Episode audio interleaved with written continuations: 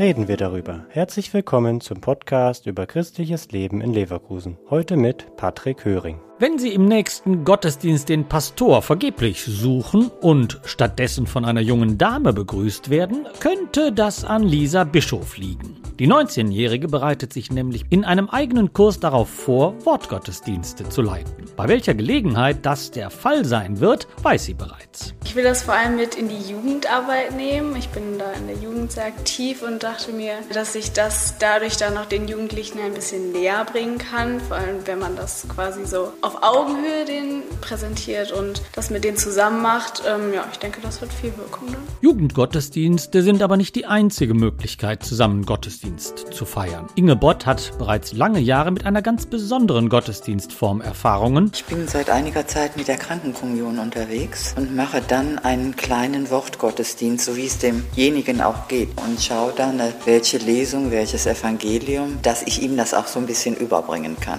Äh, von daher würde ich mir schon ein bisschen Hilfe erhoffen. Wortgottesdienste leiten ist also durchaus eine anspruchsvolle Sache. Sie erfordert ein gutes Gespür für die Menschen, mit denen man Gottesdienst Gottesdienst feiert. Und es erfordert eine eigene Beschäftigung mit der Bibel. Pastoralreferentin Donata Pohlmann begleitet daher die Kursteilnehmerinnen. Eine gute Voraussetzung ist, sich selber mit dem Wort Gottes auseinanderzusetzen, weil Gott mein Herz gefüllt hat und ich das einfach mit anderen teilen kann. Das, glaube ich, ist die Voraussetzung. Solchermaßen vorbereitet kann Gottesdienste gestalten eine beglückende Erfahrung sein. Dagmar Kube hat das erfahren in der Vorbereitung der sogenannten Jam-Gottesdienste, die mehrmals im Jahr in St. Albertus Magnus gefeiert werden. Wir haben uns auf die Fahne geschrieben, Gottesdienst neu zu denken. Wir haben eine Band, die viel Worship-Musik macht, haben aber auch Elemente drin, wo man gut mitsingen, mittanzen kann. Der letzte Jam-Gottesdienst war überwältigend. Wir haben über 100 Friedenstauben steigen lassen für Frieden und Hoffnung. Wunderschönes Bild. Also es ist immer wieder äh, überwältigend. Sollten Sie also beim nächsten Gottesdienst den Priester nicht vermissen, dann könnte das an einer dieser engagierten Frauen liegen. Der Podcast ist eine Produktion der Medienwerkstatt Leverkusen,